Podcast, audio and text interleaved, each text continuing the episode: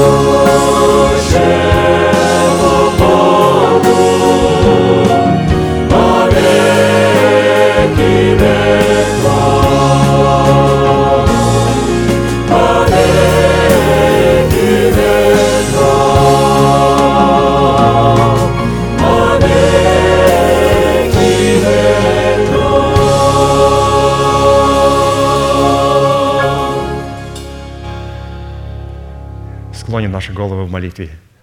Дорогой Небесный Отец, во имя Иисуса Христа, мы благодарны имени Твоему Святому за вновь представленную привилегию быть на месте, которое чертила десница Твоя для поклонения Твоему Святому имени. И ныне позволь наследию Твоему во имя крови завета подняться на вершины для нас недосягаемые и сокрушить всякое бремя и запинающий нас грех. Да будут прокляты в этом служении, как и прежде, все дела дьявола, болезни, нищета, преждевременная смерть, демоническая зависимость, всевозможные страхи, депрессии, разрушение, косность, невежество – все это да отступит от шатров святого народа Твоего. И ныне встань, Господи, на место покоя Твоего Ты и ковчег могущества Твоего, и да облекутся святые Твои спасением Твоим, и да возрадуется пред лицом Твоим. Дай нам больше от Духа Твоего, пропитай нас Духом Твоим святым, позволь нам найти светлое лицо Твое. Мы благодарим Тебя, что это служение представлено апостолом Аркадием в Твои божественные руки, и мы молим Тебя, продолжай вести его рукою сильную и превознесенную, великий Бог, Отец и Дух Святой. Аминь. Будьте благословенны, пожалуйста, садитесь.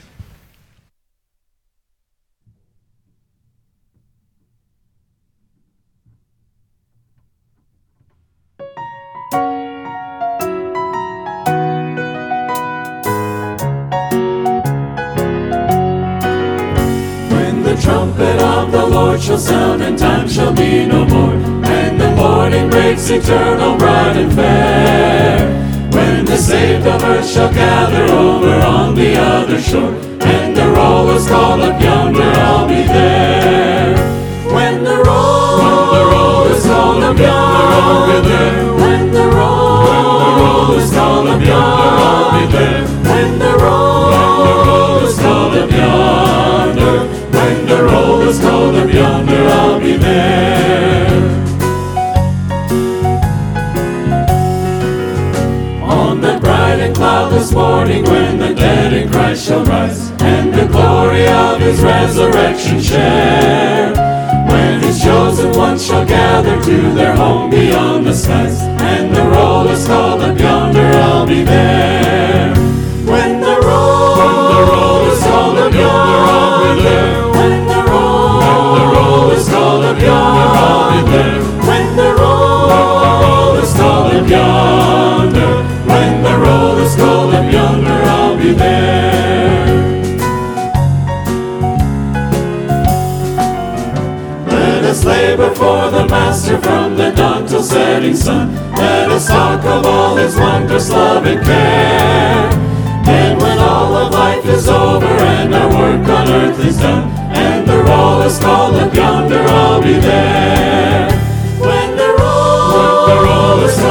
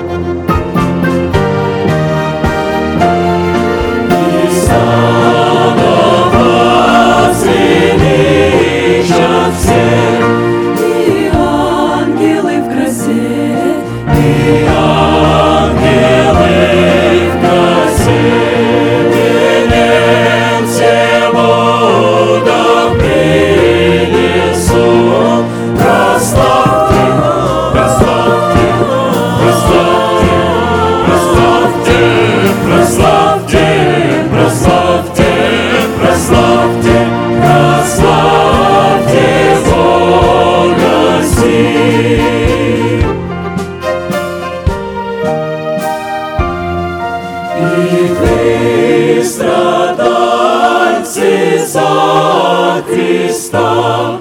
Прославьте с алтаря, прославьте с алтаря.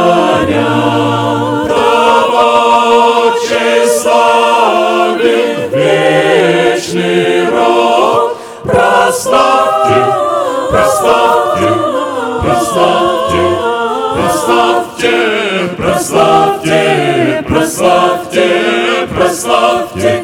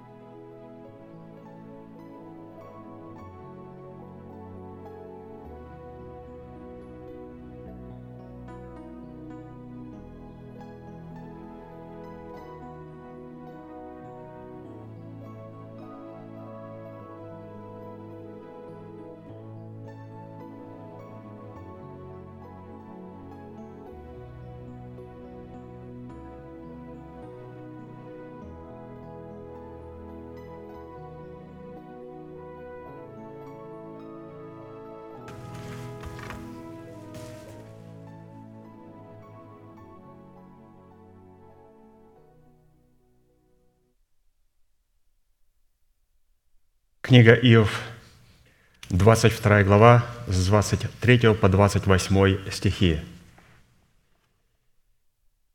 «Если ты обратишься к Вседержителю, то вновь устроишься, удалишь беззаконие от шатра твоего и будешь вменять в прах блестящий металл и в камни потоков золото афирское.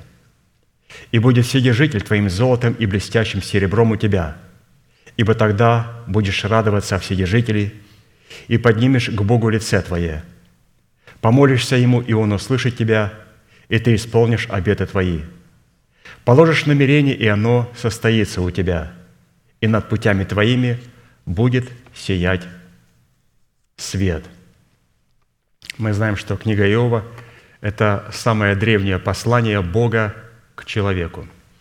И в данном изречении мы находим шесть древних обетований, данных Богу, Богом человеку, которые являются также и неизменными сегодня. И чтобы эти обетования стали легитимными, законными и стали частью наследия каждого человека, для этого необходимо будет исполнить четыре условия. Но прежде чем касаться этих четырех условий, давайте коснемся шести обетований Божьих, благословений, которые Бог приготовил для каждого человека, который своей верой соработает с верой Божьей. Первое обетование и благословение, он говорит, ты будешь радоваться о Вседержителе. Кто-то скажет, ну что же это за обетование? Я бы радовался а, наращенным капиталом и денежной массе на моих счетах. Но Писание говорит, ты будешь радоваться о Вседержителе. В этих словах он хотел показать, кто будет радоваться о Вседержителе. Радуйтесь, праведные о Господе. Что оказывается, Господь сказал, ты будешь праведником. Ты получишь спасение в свою собственность. Потому что вначале мы получаем спасение в залог в формате семени оправдания и получаем его в собственность уже в формате плода правды, как праведники. Поэтому, когда он говорит, что ты будешь радоваться о Вседержителе, он говорит, ты будешь праведником, и ты получишь свое спасение в свою собственность. Второе благословение – ты будешь поднимать лице твое к Богу. Однажды Господь сказал Каину – Почему ты огорчился и от чего поникло лице твое? Оно поникло, потому что Каин обиделся на Бога, потому что Бог презрел на Авеля и на дар его, а на Каина и на дар его не презрел. И он обиделся на Бога. И эта обида вызвала зависть к брату, потом ненависть к брату и братоубийство – Писание говорит, ты будешь поднимать лицо твое к Богу, то есть твое сердце будет не просто очищено от мертвых дел, оно будет очищено от обид и подозрений. Третье благословение. Ты будешь молиться Ему, и Он услышит тебя. То есть мы знаем, что Господь слышит только исповедание веры сердца. Поэтому, когда Господь очистил наше сердце от всяких мертвых дел, от обиды, от огорчений, то в это же сердце было записано начальствующее учение Господа Иисуса Христа, с позиции которого мы начинаем исповедовать веру нашего сердца, которое пребывает в нашем сердце. Ты будешь молиться Ему Его Словом из своего сердца, и Он услышит тебя. Четвертое благословение. Ты исполнишь твои обеты, или же ты исполнишь заповеди Божьи – Бывают разные обеты. Иногда человек говорит Богу, Господи, я даю обет с 1 января, хожу в фитнес-клуб, бросаю кока-колу пить и так далее. Господь говорит, обеты, которые надо соблюдать, это не фитнес-клуб и не пить пепсиколу, а это соблюдать заповеди Господни. И тогда один из законников сказал, Господи, а какие заповеди? Он говорит, заповеди, возлюби Господа Бога твоего всем сердцем твоей, всей душой твоей и всем разумением твоим. Это первая и наибольшая заповедь. И другая, подобная ей, возлюби ближнего своего, как самого себя. И говорит, на этих двух заповедях держится закон и пророки. Мы не можем стоять только на одной ноге. Если вам предложил, отныне вы будете ходить только на одной ноге. Любите только Бога, а детей Божьих ненавидьте. Ну и долго мы так напляшем на одной ноге. Необходимо стоять на двух ногах, любить Бога и любить Его наследие – ты исполнишь твои обеты, то есть ты исполнишь заповеди. Пятое благословение. Ты положишь намерение, и оно состоится у тебя. То есть это намерение, которое было положено в Боге, только оно состоится. А для того, чтобы оно состоялось, необходимо свою волю подчинить воле Божией. И когда мы исполняем волю Божию, то только те намерения, которые присутствуют в воле Божьей и исполняют волю Божью, они исполнятся – А те намерения, которые находятся вне Христа, какие-то беззаконные планы и намерения, которые иногда люди строят, Писание говорит, что Господь не давал никакой гарантии, что они именно исполнятся. И шестое благословение. «И над путями твоими будет сиять свет». Над какими путями? Вот если мы будем ходить перед Богом и угождать Богу. Писание говорит, в последних проповедях мы слышали, пастор говорил нам, Енох ходил перед Богом, Ной ходил перед Богом. То есть их хождение, оно угождало Богу. И вот такое хождение по таким путям, вот над этими путями и будет сиять свет. И вот такие шесть благословений, которые Бог приготовил. Но чтобы получить эти шесть благословений, необходимо заплатить цену и выполнить четыре условия. Во-первых, обратиться к Вседержителю. Во-вторых, удалить беззаконие от своего шатра. В-третьих, вменять в прах и в камни потоков золото афирское. И четвертое, рассматривать Вседержителя своим золотом. Невозможно рассматривать Бога своим золотом, невозможно радоваться о Боге до тех пор, пока мы не научимся вменять в прах и в камни потоков материальное золото, материальный успех. До тех пор, пока материальный успех, мы от него зависим, Бог не станет нашим золотом. Он становится нашим золотом тогда, когда мы имеем возможность вменять в прах и в камни потоков золото афирское. Но что надо сделать, чтобы так поступать? Писание говорит, ударить беззаконие от своего шатра и обратиться к Вседержителю. Малахи 3, 6, 12 написано, «Вы отступили от уставов моих и не соблюдаете их. Обратитесь ко мне, и я обращусь к вам говорит Господь Саваоф. Вы скажете, как нам обратиться? Принесите все десятины в дом хранилища, чтобы в доме моем была пища. Мы сейчас будем петь псалом святый, и в этом псалме мы будем демонстрировать и в служении о том, что Господь, мы обратились к Тебе, к Вседержителю. Почему? Потому что мы удалили беззаконие от своего шатра. И беззаконие заключалось в том, что мы мерили свой успех, свою духовность и свое отношения с Тобою через ту массу, которая была у нас на банковском счету. Мы отказываемся это делать. Мы вменяем в прах и в камни потоков золото афирское и рассматриваем Тебя нашим золотом и нашим серебром. Встанем, пожалуйста, и будем петь псалом и участвовать в этом чудном богослужении.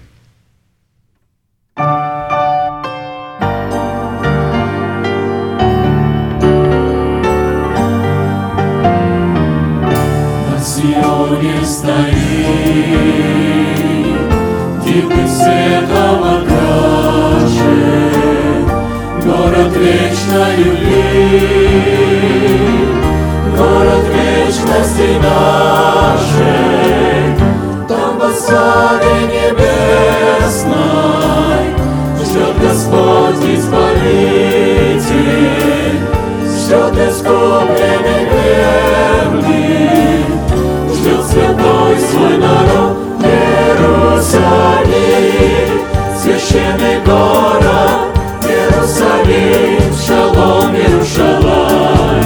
Наш вечный дом не старт и не молод, великий светлый град Иерусалим, Иерусалим, священный город Иерусалим,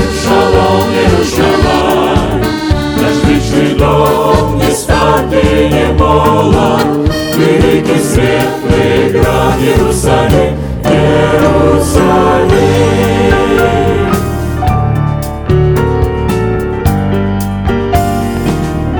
И когда наконец прожидут все страдания вечной славе небес,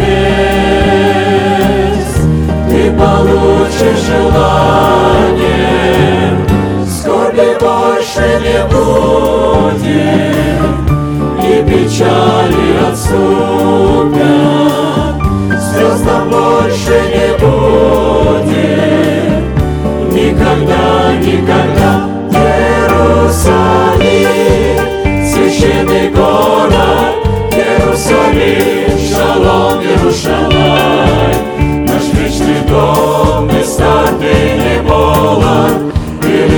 світлий град Иерусалим, Иерусалим священный город, Єрусалим, шалом, Єрушалай, наш вічний дом, места ты не була, великий светлый град Иерусалим, Иерусалим.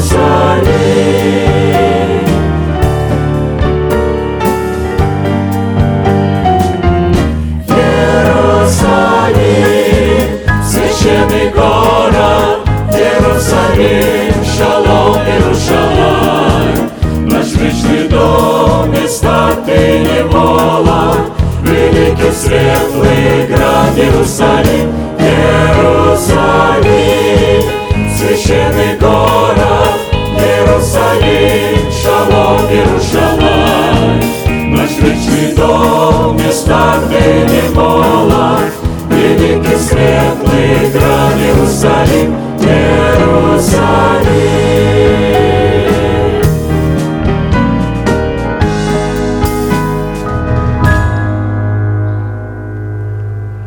Позвольте мне в очередной раз напомнить, что всякий раз, когда народ израильский чтил Бога десятинными приношениями, то ли в стене Моисеевой, то ли в храме Соломоновом, он должен был по предписанию Моисея, который тот получил по откровению от Бога, возлагать свои руки на свои приношения и исповедовать одно чудное исповедание, которому они были верны тысячелетиями. Мы с вами, будучи тем же израильским народом, привитые к тому же корню, питаясь соком той же маслины, сделаем то же самое. Протяните вашу правую руку, символ правовой деятельности, и, пожалуйста, молитесь вместе со мною. Небесный Отец, во имя Иисуса Христа, я отделил десятины от дома своего и принес в Твой дом, чтобы в доме Твоем была пища. Я не отдаю в печали, я не отдаю в нечистоте, я не отдаю для мертвого. Я глубоко верю в Твое неизменное Слово и рад, что имею привилегию выражать мою любовь и признавать Твою власть.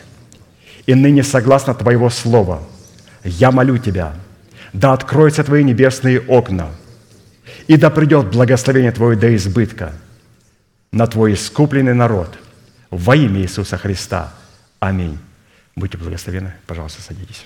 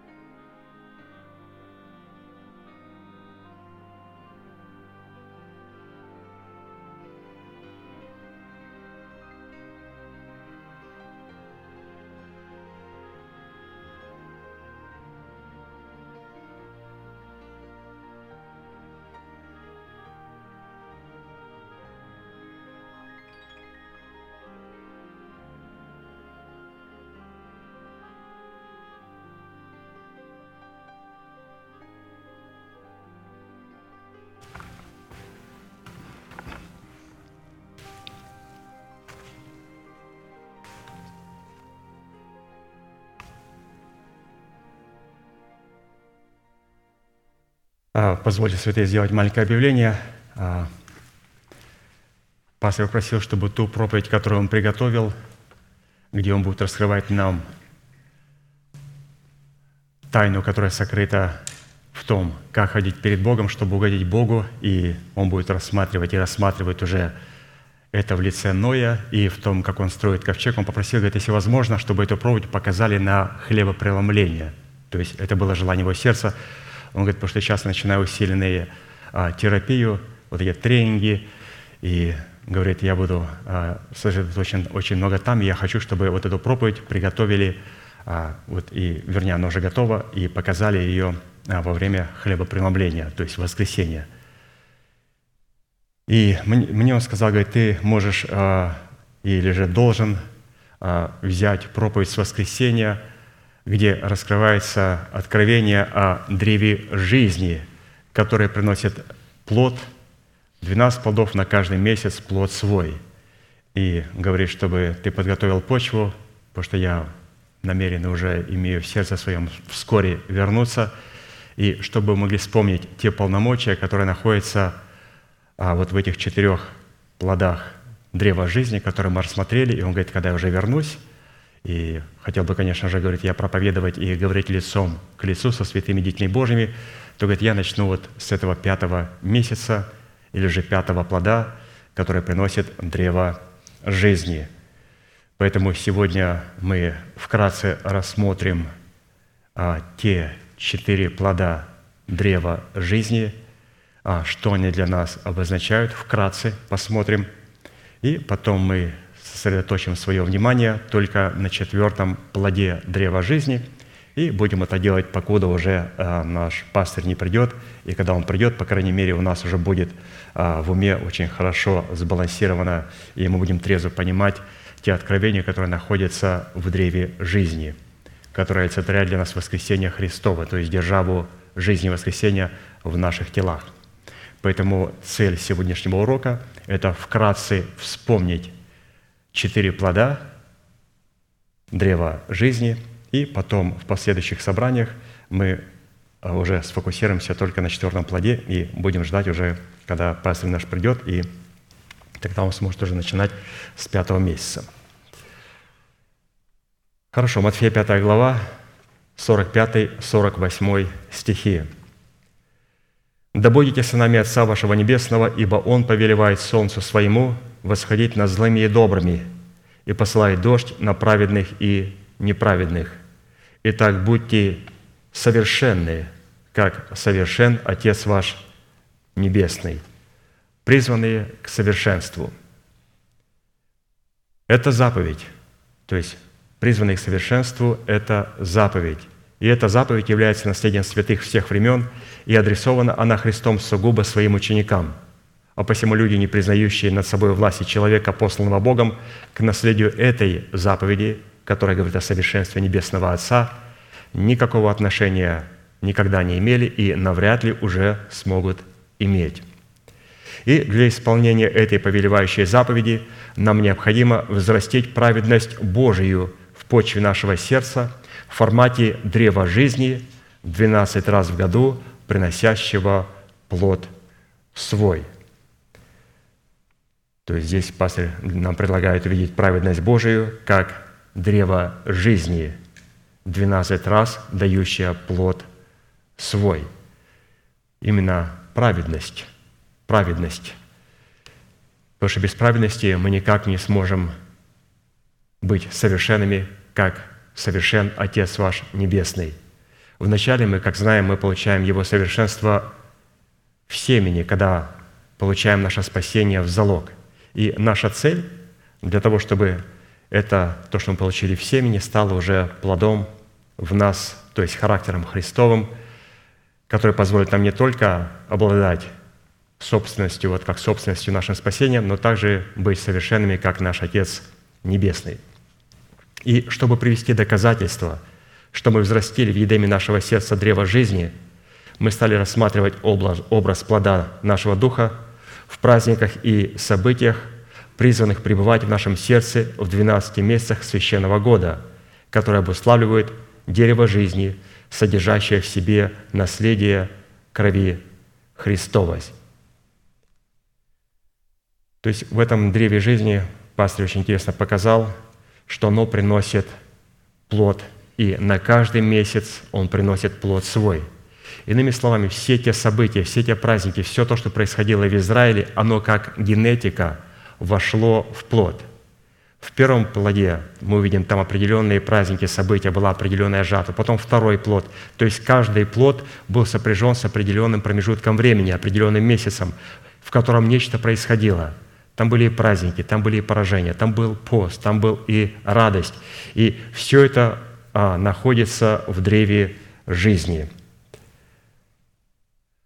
При этом под священным годом, годом, который включает в себя, как мы знаем, 12 месяцев, следует разуметь лето Господне благоприятное, которое для каждого спасенного человека состоит в отпущенном ему времени, в котором он призван взрасти в меру полного возраста Христова – чтобы войти в нетленное наследие, содержащееся в крови креста Христова, дабы разрушить в своем теле державу смерти и на ее месте воздвигнуть державу бессмертия».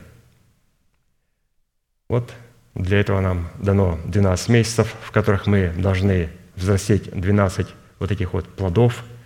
И это говорит о полном возрасте Христова. И этот полный возраст или же мера Христова дана для того, чтобы разрушить в нашем теле державу смерти и облечь нас в бессмертие воскресения Христова. И в это нетленное наследие, сокровища крови Христовой, мы призваны входить через дисциплину 12 жемчужных ворот, которые содержат в себе 12 принципов, свидетельствующих о сработе нашего креста с истиной креста Христова. То есть мы видим о том, что, оказывается, вот это наследие, которое Бог положил в древе жизни, до него-то дойти-то и не так-то и просто. К нему есть ключ, и это 12 жемчужных ворот. Оно как будто бы наследие находится в крови Господа Иисуса Христа. И мы говорим, Господи, я Твое дитя, я мыт кровью Твоей. Можно получить наследие? Он говорит, конечно, можно. Вот тебе ключ. Я говорю, ключ в форме креста. Он говорит, совершенно верно. Мы через крест Христов, через работу нашей веры с верой Божией, через работу нашего креста с крестом Господа Иисуса Христа сможем открыть то наследие, которое находится в крови Иисуса Христа. А я думал, что я получил наследие в крови Иисуса Христа, когда я был омыт кровью Иисуса Христа. Я получил только часть своего наследия. То есть Господь называет меня своим сыном. Он называет меня своей святыней но теперь должен э, утвердить это звание, либо потерять это звание. И для этого нам необходимо доказать Богу, что, Господи, мы утвердили это звание в 12 плодах древа жизни. А как его получить? Вначале ложим 12 оснований, потом на 12 основаниях воздвигаются стены Иерусалима, потом в стенах Иерусалима есть 12 ворот жемчужных, и когда мы входим в эти 12 жемчужные ворота – в статусе царя и священника пророка, и у нас на сердце 12 драгоценных камней судного наперстника, только потом мы подходим к древу жизни, которое приносит плод. На каждый месяц плод свой, 12 плодов. Посмотрите, что у нас есть и 12 оснований, 12 жемчужных ворот, сердце первосвященника и статус первосвященника, и древо жизни, которое приносит 12 плодов.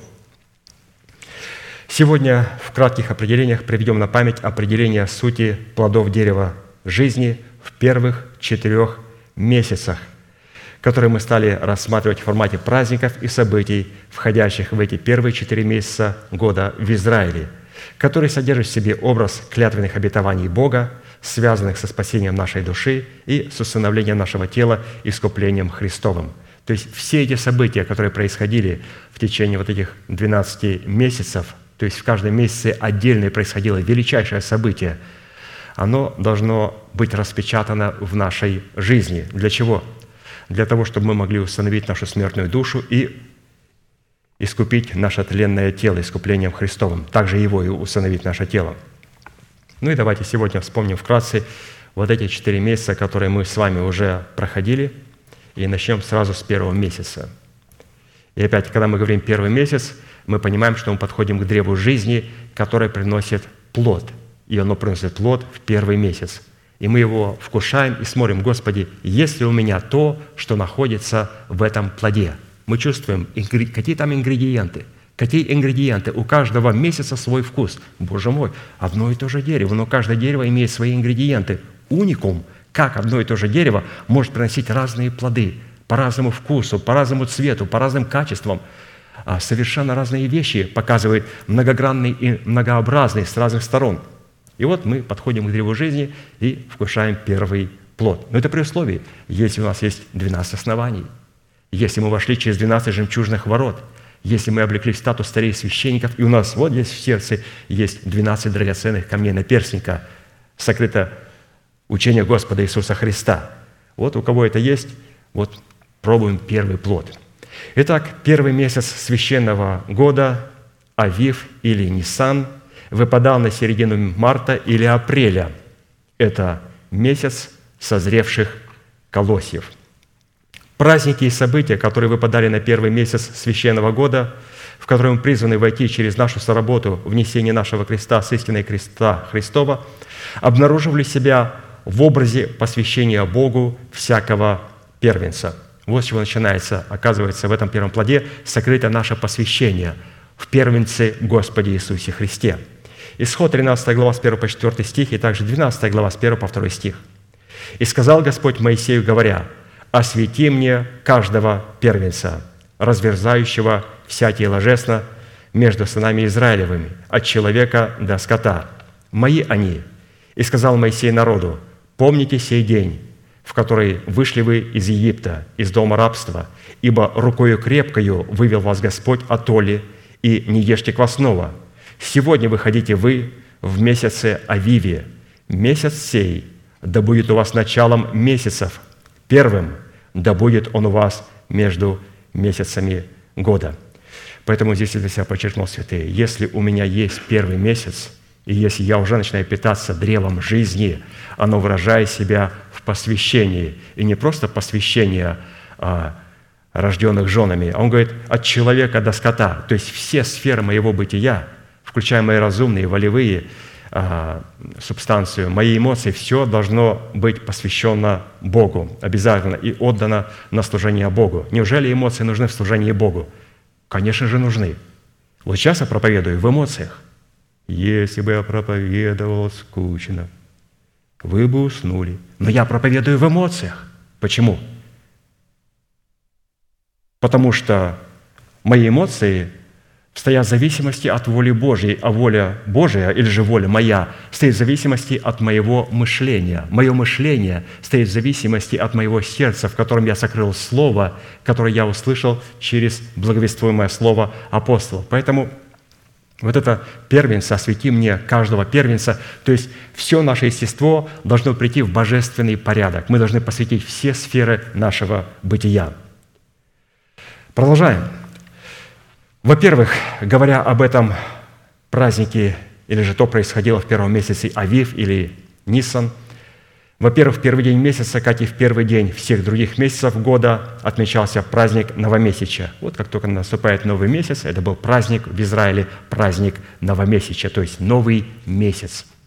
Праздник Новомесяча мы рассматривали с вами в образе плода нашего духа, который указывал на нашу способность преобразовывать себя обновлением своего мышления, в котором получали возможность и способность воздвигать в своем теле воскресение Христова и облекать свое тело в воскресение Христова. Пожалуйста, праздник новомесяча. Каждый новый плод, к которому мы подходим, он включает в себя праздник новомесяча, который еврейский народ праздновал. И о чем он говорит, новомесяча? То есть здесь говорится о малом светиле, о луне, о том, что Господь, у меня есть обновленное мышление, которое обновил духом своего ума. И когда мы обновляем свое мышление духом своего ума, мы с вами празднуем праздник новомесяча. Это значит, что мы питаемся от древа жизни.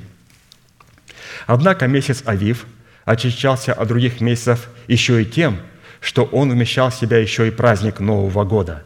То есть каждый из 12 месяцев являлся праздником новомесячия, но праздник Авив – это единственный праздник, в котором праздновался Новый год. То есть в Израиле празднуется Новый год вот весной. У нас, у язычников, празднуется зимой, потому что мы приняли это от людей, которые поклонялись идолам и бесам. Ну, мы стали Израилем, и у нас Новый год празднуется вместе с Израилем. И не просто весной, а мы его празднуем каждый день потому что мы не имеем просто причастия к тому еврейскому народу, который сегодня находится географически, и о котором Господь сказал, это Вавилон и Египет. Это Содом и Гамора. Вот это, кто там сейчас там живет. Весь этот сброд либеральный. Истинный Израиль – это Израиль, который по духу таков. И истинное обрезание – это то обрезание, которое вот обрезано сердце и обрезано наше мышление. Поэтому мы празднуем Новый год каждый день. В нашем случае праздник Нового года в первом новом месяце в образе плода нашего духа, взращенного в почве нашего сердца, является доказательством и утверждением того, что мы родились от семени слова истины, чтобы быть избранным начатком Бога, который мог бы являться Его святыней, обуславливающей собственность Бога, удел Бога, создание Бога, наследие Бога, зеницу Бога, избрание Бога, первенец Бога. Вот такие а, красивые, возвышенные а, имена и титулы Господь дает своим детям. Ну, каким детям? Которые празднуют новомесячие? Да, но те, которые празднуют праздник Нового года. Праздник Нового года празднует только тот человек, который имеет в своем ассортименте все 12 плодов древа жизни. Если их нету, и мы остановились на первом плоде, то вот это не является моем, это не является распечатанным обетованием. То есть Новый год, Новый год, Новый год – это Господь видит все 12 признаков плода древа жизни в нашей жизни. Якова, 1 глава, 18 стих. «Восхотев, родил нас словом истины, чтобы нам быть некоторым начатком его создания». То есть это слово «некоторым», пастор подчеркнул, это быть избранным, начатком его создания. Избрание или начаток Бога – это отделение малого стада от множества званных в категорию первенцев. И быть первенцем означает быть помещенным во Христа или же в тело Христова в лице доброй жены, обладающей достоинством тесных врат. Память сегодня в нашем сердце, в котором мы вышли из Египта, являлись знамением обрезанного сердца и уха, который служил свидетельством, что мы действительно в смерти Христовой умерли для греха, живущего в нашем теле, чтобы жить для Бога. И, во-вторых, образом Нового года в плоде нашего Духа, выраженного в рождении семени слова истины, мы были оплодотворены семенем оправдания на условиях закона благодати, что дало нам возможность взрастить это семя в плод правды, представляющее в нашем сердце интересы правосудия Божия – Правосудие, явленное в плоде дерева жизни, это наследие крови Христовой, которое является доказательством того, что мы действительно умерли для греха, чтобы жить для Бога. То есть а, проверить себя на наличие слова истины возможно только по плоду правды, а плод правды определяется только по наличию плода правосудия. Вот Писание говорит, верою Ной осудил весь мир и сделался наследником праведности по вере. То есть обратите внимание, что Ной был праведником и стал наследником праведности, то есть распечатал свое наследие в формате праведности. И это определяется тем, что он осудил весь мир своей верою. Поэтому определить, приняли ли мы слово истины, это истина обязательно из семени оправдания – взрастит плод правды. Но плод правды определяется по правосудию. Когда я слышу, что Господь совершает свои суды, как я на это реагирую? Как я на это реагирую, на правосудие Божие? А, на десятинах мы читали в трудах пастыря о том, что «радуйтесь, святые Господи». Что мне о нем радоваться? У него все хорошо. Нет. Радуйтесь о Господе, потому что вы получили свое спасение в собственность, и Господь называет вас праведниками – и поэтому я начинаю радоваться тогда, когда радуется Бог. Он уничтожает потопами вода весь грешный мир. И он говорит, радуйся. Мы этот мир уничтожаем также, когда погружаем водное крещение наших святых. Мы им говорим, это Ноев потоп. И поэтому в нашем телефоне наш контакт, лист полностью сокращается. Полностью сокращается. Все, там только остались несколько человек. Полностью сокращается – это очень надо знать, что после потопа, после водного крещения все должно измениться. Все. Мы до водного крещения жили до потопном мире, после водного крещения мы живем после потопного мира. То есть мы рассматриваем вот эти компоненты, которые находятся в первом месяце. В-третьих, мы рассматриваем вот этот месяц Авив или Нисан, который являлся первым месяцем – и смотрим, какая там генетика находится вот в этом плоде, какой он вкусный. В-третьих, в каждом новом месяце, независимо от того, на какой день недели он выпадал, праздновались субботы Господня. То есть суббота Господня – это также является тем а, ингредиентом, который находится, а, обратите внимание, что интересно, пастор подчеркнул, а, в каждом месяце. Во всех месяцах присутствовала суббота Господня – Уникальность праздника суббот Господних состояла в том, что субботы Господни включали в себя все праздники Господни, потому что все праздники Господни, независимо на какой день недели они выпадали, и независимо от того, сколько дней они праздновались, продолжались, они назывались субботами и пребывали в границах субботы. Так как все эти праздники, длящиеся порой до восьми дней, рассматривались достоинством седьмого дня, призванного обуславливать полноту Христову в нашем сердце – Тайна субботы также была сокрыта в образе тела Христова, в лице избранного Богом остатка, в пределах которого пребывает Царство Небесное, и в пределах которого содержатся и находятся свое выражение все праздники Господни, которые по своей сути преследуют клятвенное обетование Бога, содержащееся в истине неисследимого наследия крови Христовой. И наследовать сокровища праздников Господних в субботе – Избранный Богом остаток призван был не иначе, как только в плодах древа жизни, взращенных им в едеме своего сердца из принятого ими семени Слова о Царстве Небесном. Если мы имеем в своем сердце органическую причастность к избранному Богу остатку и чтим Его как субботу Господню, оставляя все свои дела на время служения Богу и готовим свое сердце более к слушанию Слова, нежели к жертвоприношению – то это является составляющей плода древа жизни, который обуславливает неследимое наследие крови Христовой и служит для нас доказательством того, что мы действительно умерли для греха, живущего в нашем теле, чтобы жить для Бога. Вот такой интересный третий ингредиент в первом плоде древа жизни. Мы там соприкоснулись с субботой Божьей. И я для себя подчеркнул, что вот этот ингредиент, вот этот привкус, вот эта сладость должна присутствовать во всех 12 плодах. Как только я чувствую, говорю, что такое? Почему не сладкий? Почему? Что это такое? Это, а что здесь делает помидор или огурец с Египта? Такое не растет там. Где сладость? Где церковь? Где суббота? Ты уже духовный, как тут у нас говорили некоторые. Когда мы будем учить, пастырю, когда мы будем учить? Люди жили в страшных грехах – и при этом хотели учить. Им показалось, что они достаточно протерли своих штанов и юбок, что теперь им надо учить. Бог не проверяет готовность нашего а, учить кого-то по дыркам на наших юбках и брюках. Он проверяет, может быть, по дыркам на коленях. И то под большим вопросом, потому что религиозные люди, они имеют дырки на коленях. Глупые люди только на заднем месте.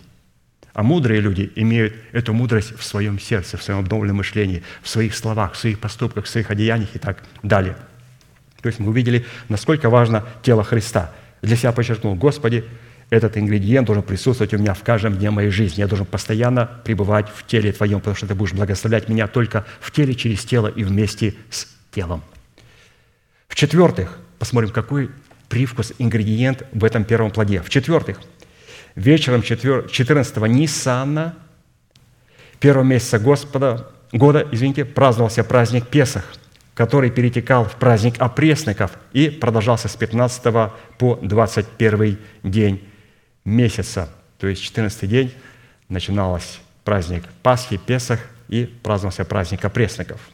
В-пятых, 16 Ниссана в первый месяц Нового года совершалось принесение Господу первых весенних плодов.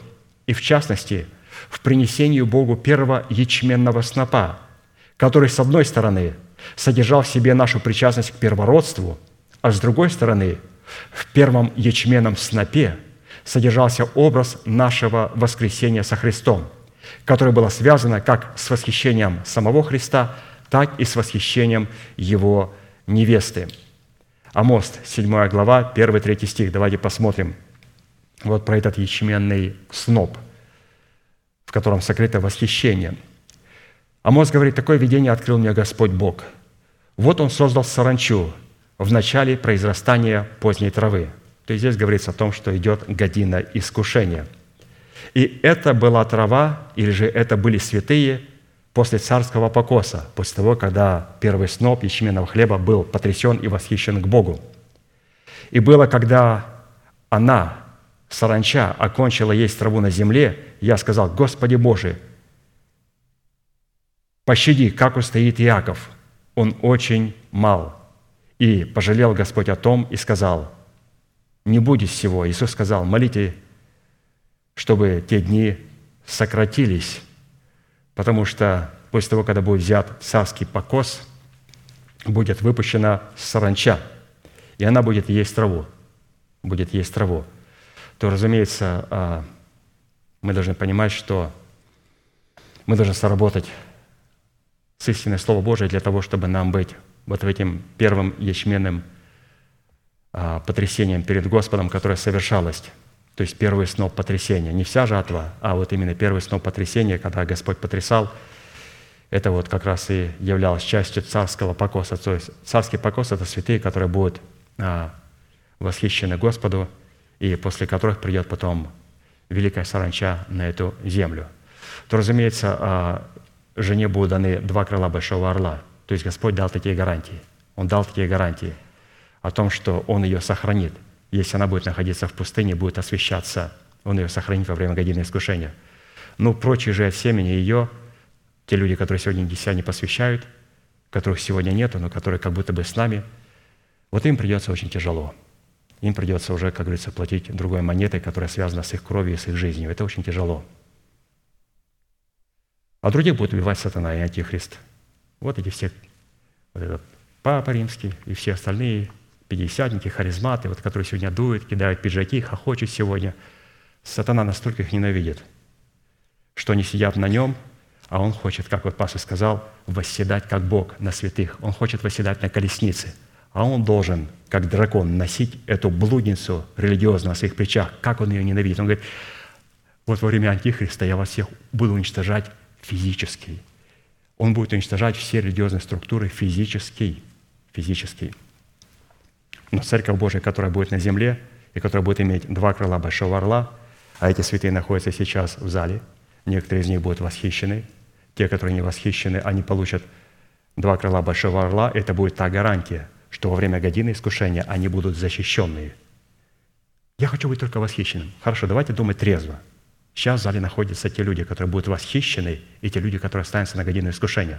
Но есть утешение. Мы сейчас принимаем два крыла Большого Орла. Мы облекаемся в полномочия двух свидетелей. И если кто-то во времена Антихриста подумает сделать зло такой церкви, Писание говорит, что только даже подумает, замыслить, он будет убит Богом.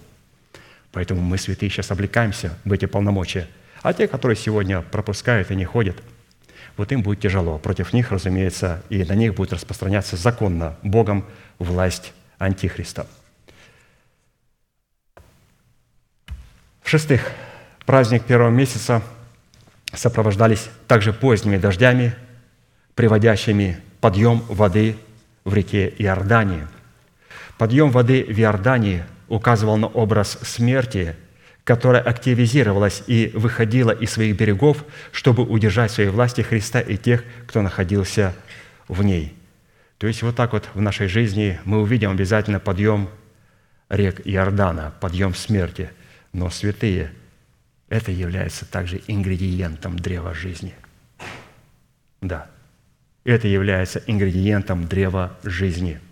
Иордан обязательно должен проявить себя для того, чтобы Господь мог осудить Иордан. Он выходил из своих берегов, и как раз вот по этому Иордану, который вышел из своих берегов, берегов священники вступили в них и разбили смерть. Также и здесь мы должны понимать, что смерть обязательно активизирует себя. Она не будет активизировать себя просто, например, физической болезни. Не обязательно. У кого-то это будет физическая болезнь, у кого-то это будут другие а, определенные вещи, где смерть себя будет выражать. Мне не надо физически болеть, я болею от того, что я вижу в себе.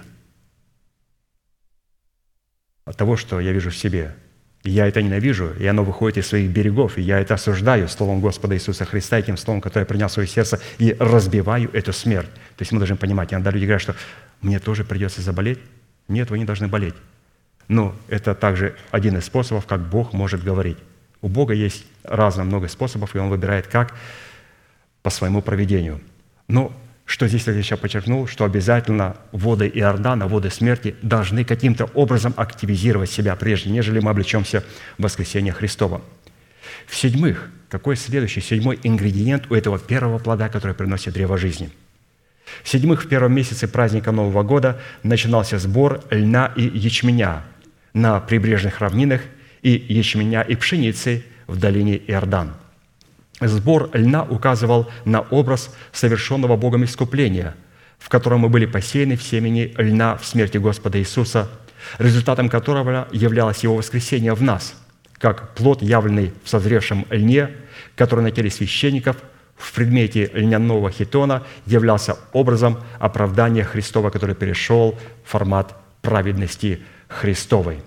Вот давайте посмотрим, а, вот этот лен, лен, лен, он начинал как раз здесь показывать себя, проявлять. Начинается сбор льна. Если у нас есть первый плод, мы должны собирать лен. И сейчас пастор покажет, где употреблялся лен у священника. Читаем. Левитам 16 глава, 3-4 стих. «Вот с чем должен входить Аарон во святилище, с тельцом в жертву за грех и сонном во всесожжение – Священный льняной хитон должен надевать он. Нижнее платье льняное да будет на теле его. И льняным поясом пусть опоясывает себя. И льняной кедар надевает. Это священные одежды, и пусть омоет он тело свое водою и надевает их. Что надевает? Лен. Оправдание Христова, который, выражая себя плоде правды Христовой, взращенной в нашем сердце. И лен должен проявить себя в четырех составляющих. Это нижний хитон. Это праведность, которую я получил даром по благодати и искуплению в Иисусе Христе. Это не мои заслуги, это Его заслуги. И благодаря этому я был записан в книгу жизни. Хитон – верхняя, также льняная одежда. Здесь Господь хочет показать уже не оправдание, а оправдание, которое пришло в формат праведности – это где имена не просто записаны в книгу жизни, в книгу дела Иисуса Христа, а когда у меня есть памятная книга, и я творю правосудие Божие. И если книга жизни дает мне право на вхождение в небеса, то памятная книга, книга праведников правосудия, она определяет, насколько близко я буду со Христом. Льняной пояс, то есть наша истина, которой мы себя припоясываем и которая находится в нашем сердце и в нашем обновленном мышлении, должно также содержать в себе лен. И обязательно льняной кедар – Никто никогда не отменял порядок Божий, теократию Божию, признанию божественного авторитета в Церкви Божьей. Итак, где встречается ли он? В четырех составляющих. Нижнее платье, хитон, пояс и кедар. Вот такой уникальный был а, первый месяц. Давайте перейдем ко второму месяцу. Второй плод, в котором находятся те события, те праздники, которые происходили в Израиле во втором месяце. Итак, Второй месяц священного года, который мы рассматривали в образе плода древа жизни, назывался Зив или Ияр. Этот месяц выпадал на середину апреля или на середину мая и назывался месяцем цветов. Ну, очень красиво. У нас, особенно здесь в Орегоне, очень красиво. Говорят, у вас весной и осенью ну, красивейший штат. Красивейший штат. А, говорят, калифорнийцы и другие а, просто завистью смотрят – Зато потом у нас как в Калифорнии, летом у нас как в Калифорнии, все вот здесь жарко и так далее. Ну, вот именно месяц цветов. В этом месяце началось строительство храма Соломонова. Третье царство, 16 глава, 1-2 стих. В 14 год царствования Соломона над Израилем в месяце Зив, который есть второй месяц, начал он строить храм Господу – Храм, который построил царь Соломон Господу, длиной был 60 локтей, шириной в 20 локтей и вышиной в 30 локтей. Мы обратились к образу этого основополагающего требования, без наличия которого невозможно будет созидать себя в образ Божий, чтобы наше тело могло отвечать требованиям храма Святого Духа, в котором Бог благоволит обитать вечно, растворившись в человеке и в котором позволит человеку раствориться в нем – чтобы составить с Ним единое целое во Христе Иисусе. Где все это будет проходить? Христос растворяется во мне, и я растворяюсь в Нем. То есть в храме, в храме нашего тела, которое является частью храма тела Христова, Церкви Христовой. Образ плода, который приносит древо жизни во второй месяц Зив священного года, это образ устроения самого себя в храм Божий в свойстве младенцев – не в состоянии, а в свойстве младенцев, которое само по себе является составляющей плода древа жизни, дающего нам на возможность возрасти во спасение. При этом речь идет не о младенчестве, которое обуславливает душевность, а о состоянии младенца, в котором представлена способность возлюбить чистое словесное молоко, что не свойственно категории людей душевных, которые противятся истине слова. Давайте посмотрим, где проявляется вот это свойство младенцев, без которого невозможно а, взрастить себя вот в этот храм Божий, храм Божий. Интересно, вот чтобы взрастить себя в храм Божий, необходимо обладать некоторыми качествами младенца. Потом посмотрим, какими. Итак, давайте посмотрим. 1 Петра 2, 1, 10.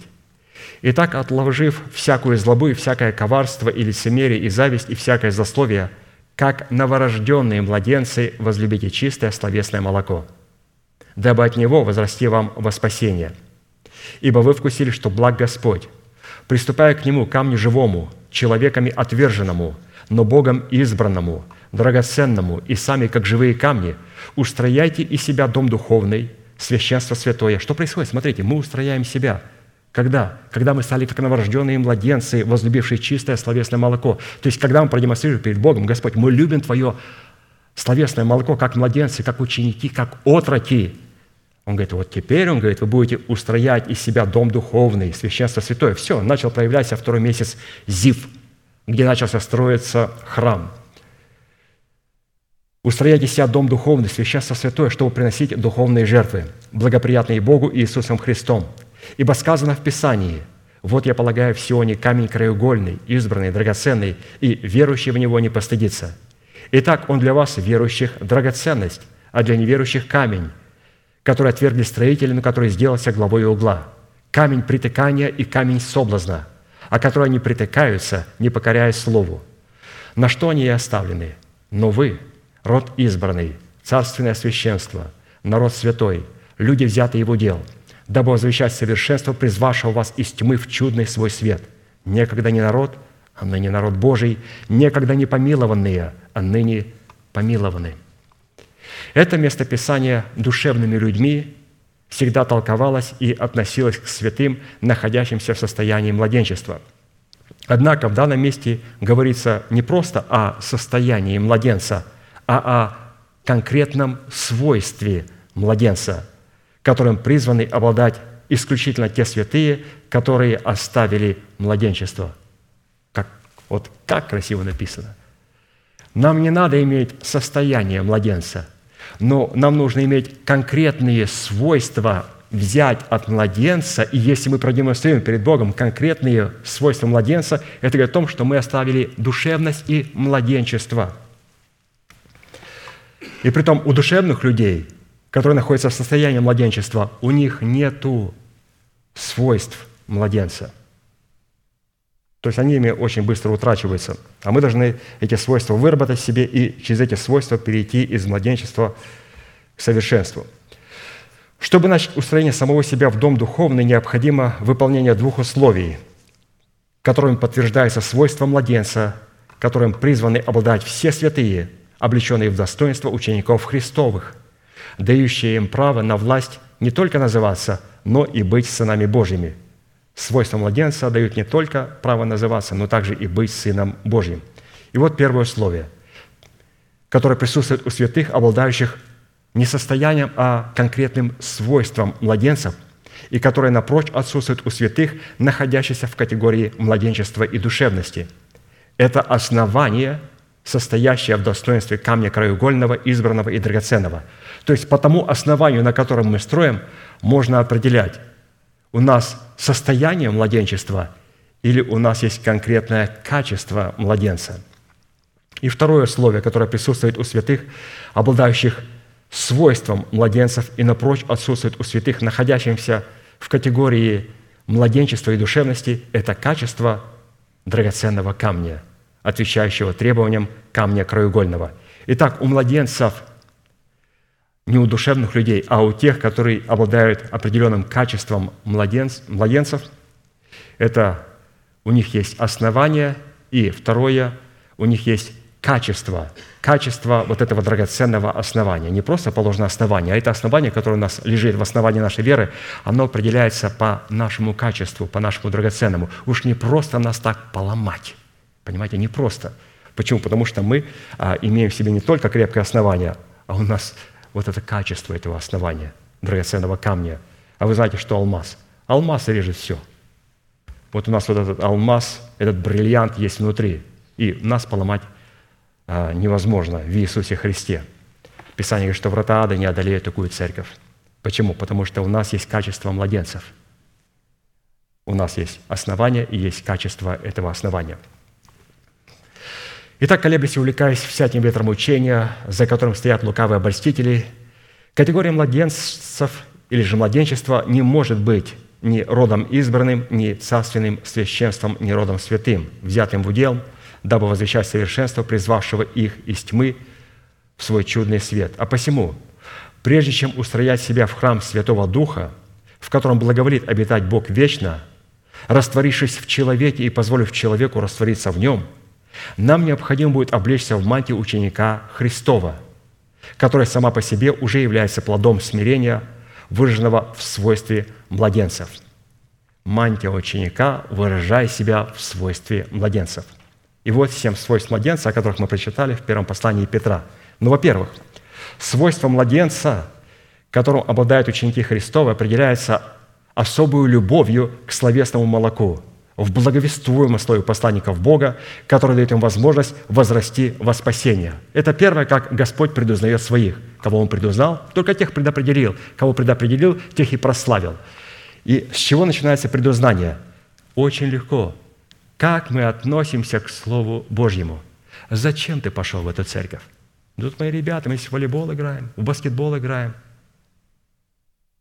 на рыбалку ездим. Да вообще мы оттуда все вот с одного города, говорим на нашем языке. Но здесь у нас в собрании присутствуют люди из разных народов, из разных стран, которые говорят на разных языках, на тех языках, которые даже мы не можем друг другом говорить, только мы можем говорить через другие языки.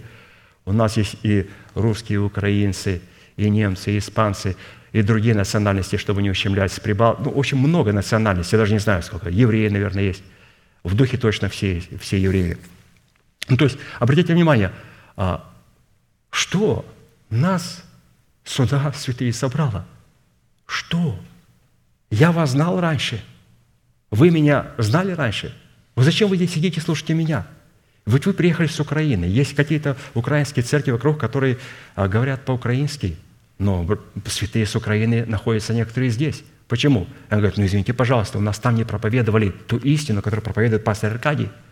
А ты пребываешь в, его, в той истине, которую он тебе передал. Поэтому мы в твоем лице выражаем свое почтение нашему апостолу. И это правильно. То есть мы должны понимать, что первое свойство младенца, через которое Бог предузнает своих, как мы относимся к Слову Божьему. Второе свойство младенца, которое обладают ученики Христовы, определяется отсутствием органа, воспринимающего обиду которое поглощено упованием на Бога, как на, верхного, как на верховного судью. То есть младенец, он не может обижаться. Он не держит своей обиды в сердце. Младенец никогда не прощает за место Бога. Я прощаю человека во имя Иисуса Христа, ставлю точку. Бог говорит, о-о-о, точку ставлю всегда я. Ты только ставишь запятые. Что Господи должен сделать? Ты должен сказать, во имя Иисуса Христа.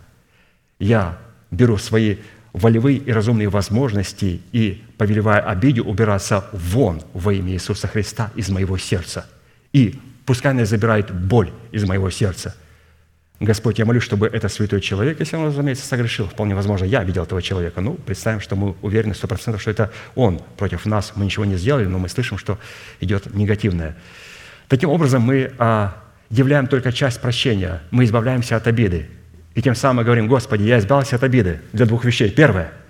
Когда у меня попросит брат или сестра прощения, скажу, прощаю тебя во имя Господа Иисуса Христа. Очень легко. И он скажет, ты так это легко делаешь. Почему? Я убил обиду. И второе, когда мы прощаем, не прощаем, а в прощении делаем первую часть, избавляемся от обиды, мы позволяем Богу действовать до тех пор, пока мы носим обиду, злость, негодование. Мы говорим Богу, я судья, я буду производить суд.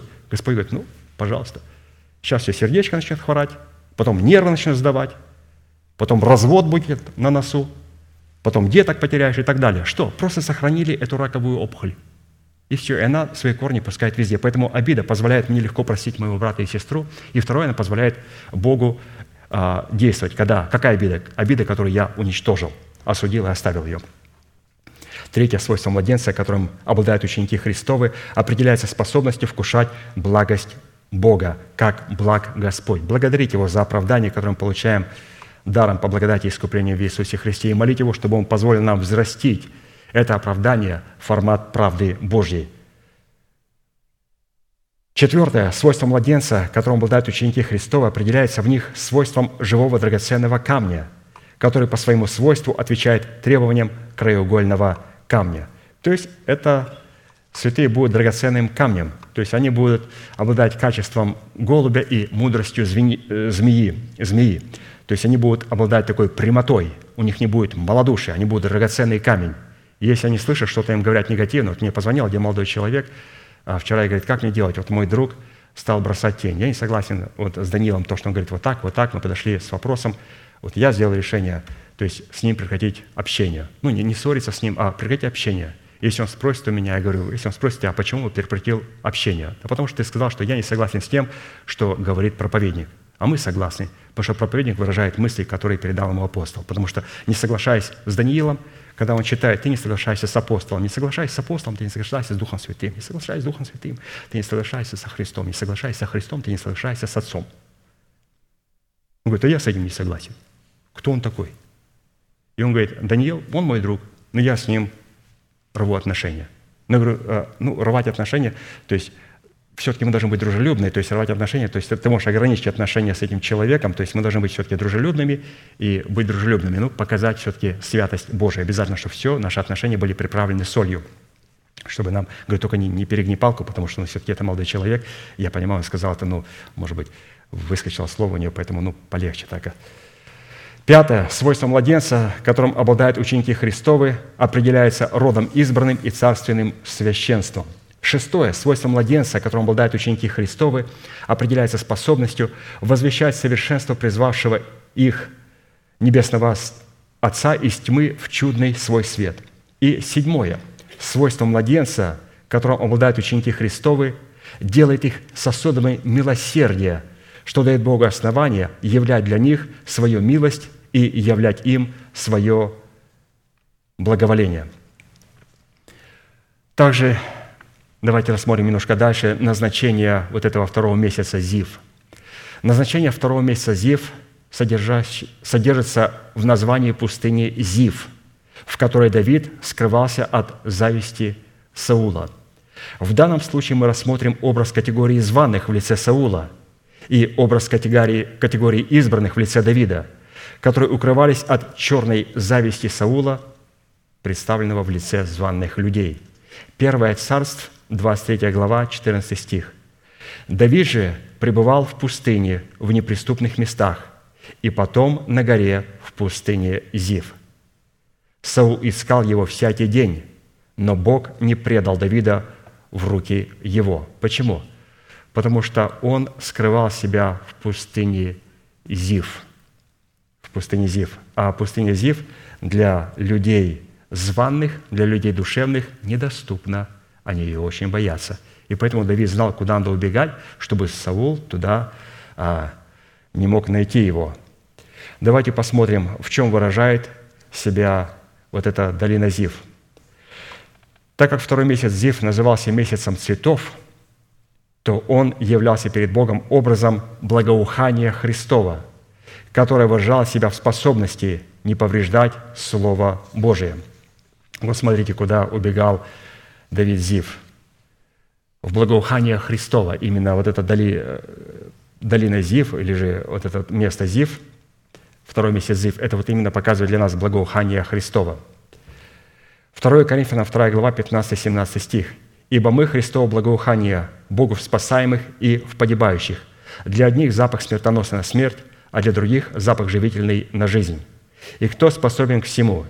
Ибо мы не повреждаем Слово Божье, как многие – но проповедуем искренно, как от Бога, перед Богом во Христе.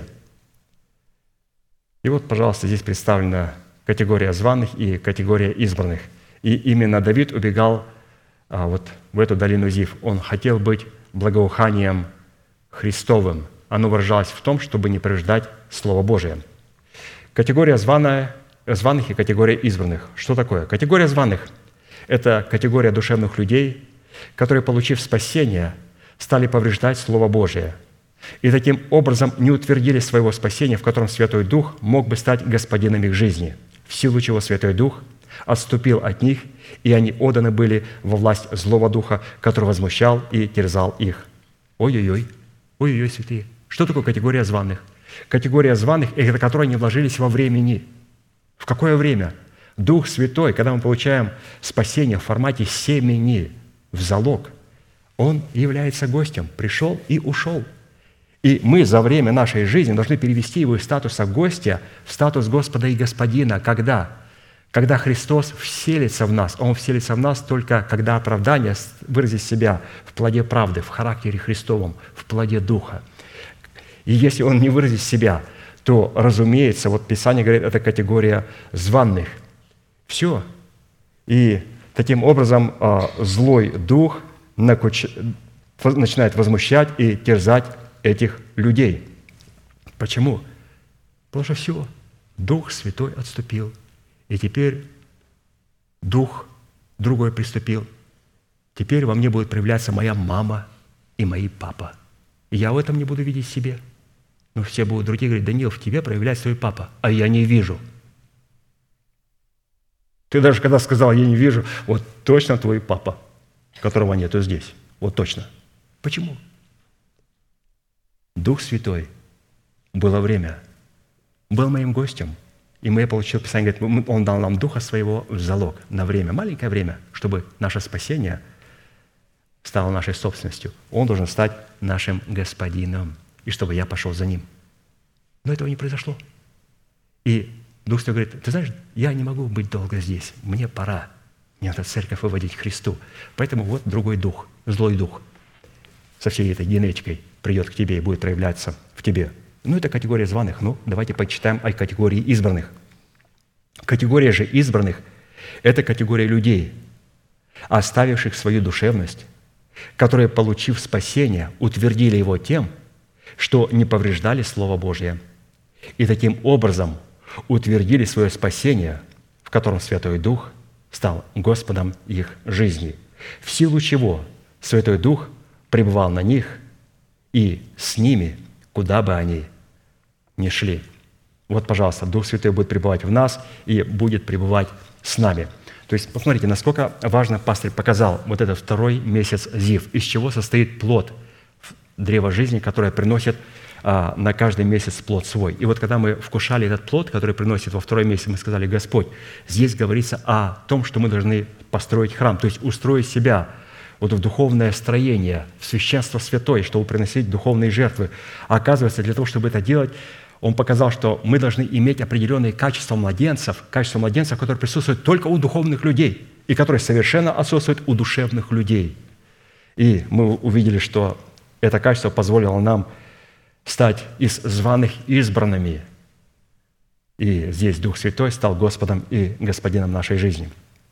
Хорошо, переходим к третьему плоду и начинаем знакомиться с теми ингредиентами и с теми вкусовыми качествами, которые есть у третьего плода. И, разумеется, необходимо рассмотреть, что происходило в третьем месяце в Израиле, потому что все эти события, все эти праздники, которые были в третьем месяце, они вошли как генетика в плод древа жизни. Итак, третий месяц священного года, представленный в образе плода древа жизни, выпадал уже на середину мая или июня и назывался Сиван – в первую очередь, плод древа жизни в образе третьего месяца Сивана состоял в том, что в этот месяц, в шестой день, праздновалась Пятидесятница или праздник Седмиц, который одновременно назывался также и праздником жатвы. В нашем случае празднование праздника Пятидесятницы – это принятие Святого Духа в свое сердце в качестве Господа и Господина своей жизни – в этом принятии, в этом принятии мы призваны привязать себя к Святому Духу на условиях, установленных в Писании. Левитам 23, 15, 21. Давайте посмотрим на этот а, третий месяц. «Отчитайте себе от первого дня после праздника, от того дня, в который приносите сноп потрясения». То есть это в первом месяце. «Семь полных недель. До первого дня после седьмой недели отчитайте 50 дней» и тогда принесите новое хлебное приношение Господу. От жилищ ваших приносите два хлеба возношения, которые должны состоять из двух десятых частей ефы пшеничной муки и должны быть испеченные кислые, как первый плод Господу.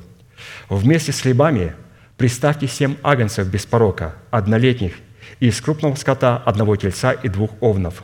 Да будет это во всесожжение Господу, и хлебное приношение и возлияние к ним, в жертву, в приятное благоухание Господу. Приготовьте также из стада коз одного козла в жертву за грех и двух однолетних агнцев в жертву мирную.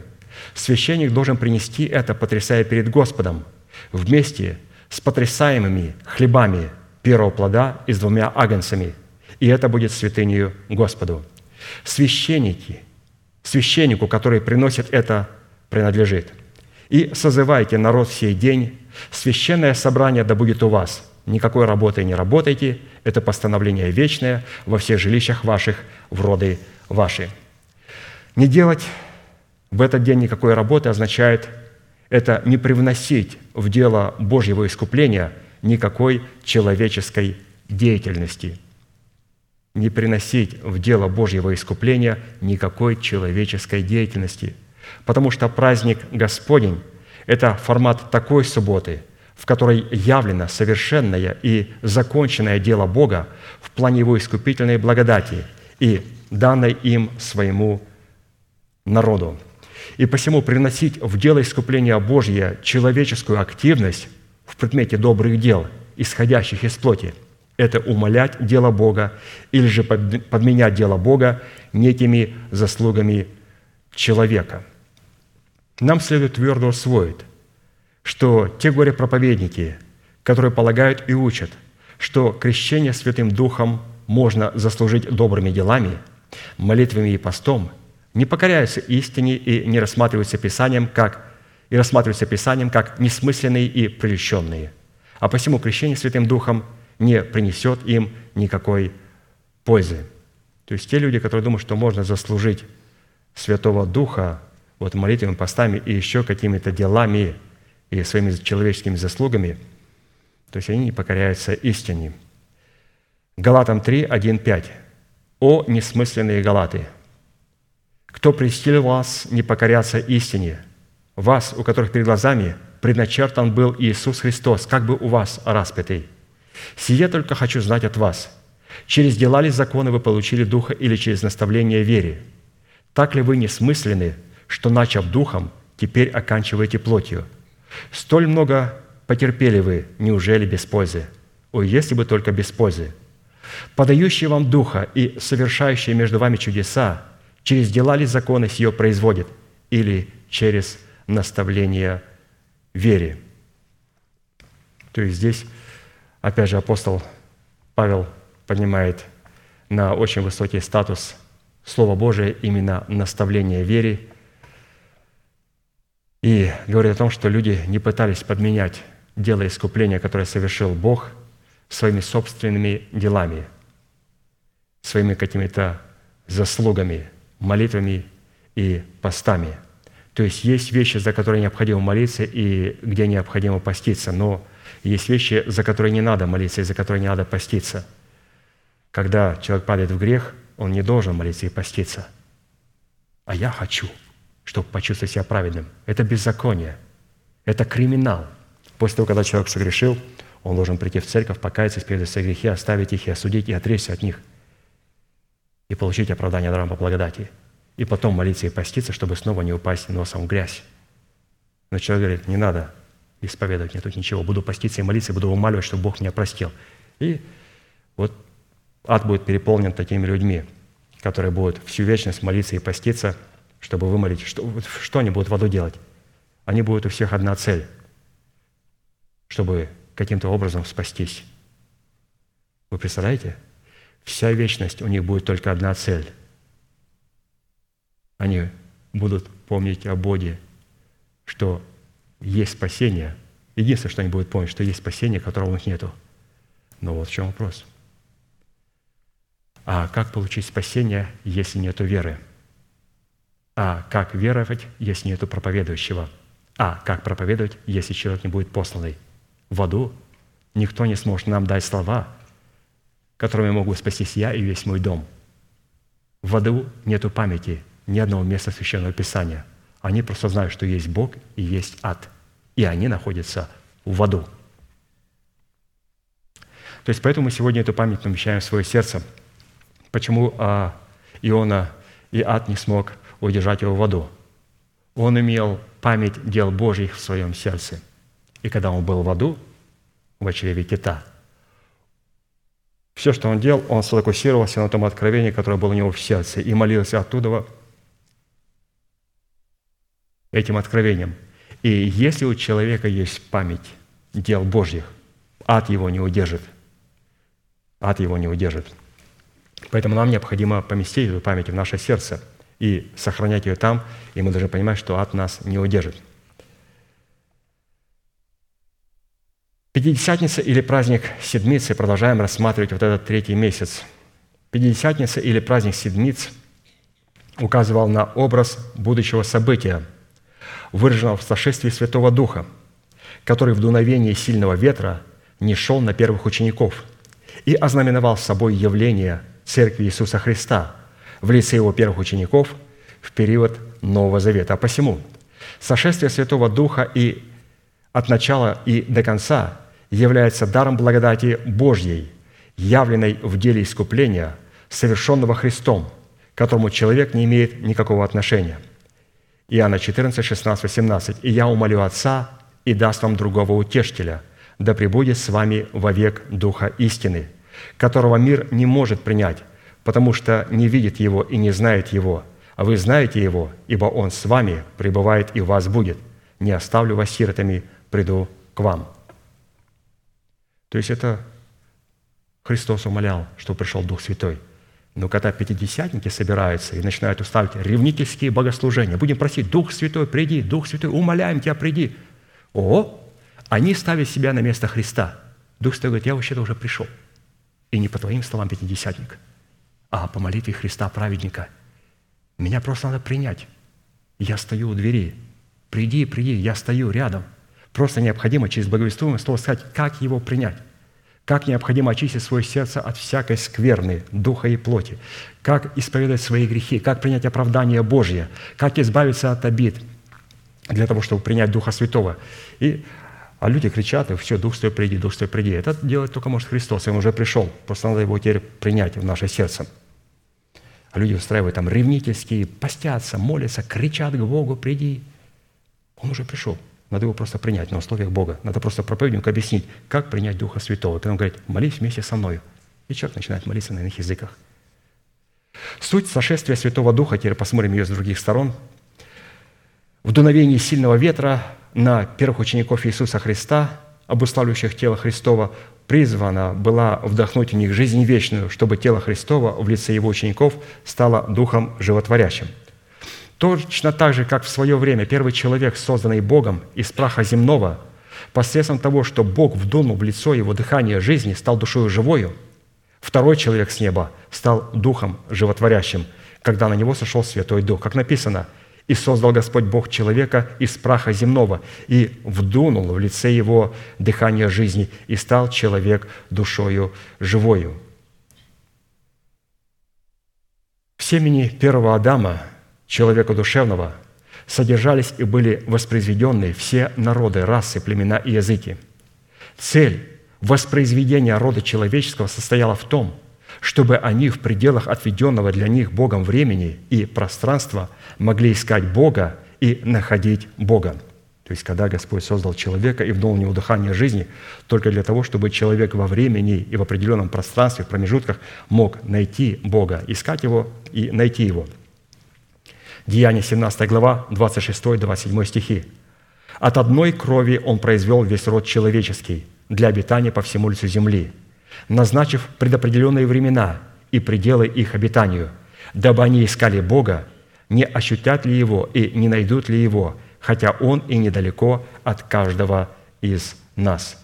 Вот что имело в себе смысл, когда Господь вдохнул в человека дыхание жизни.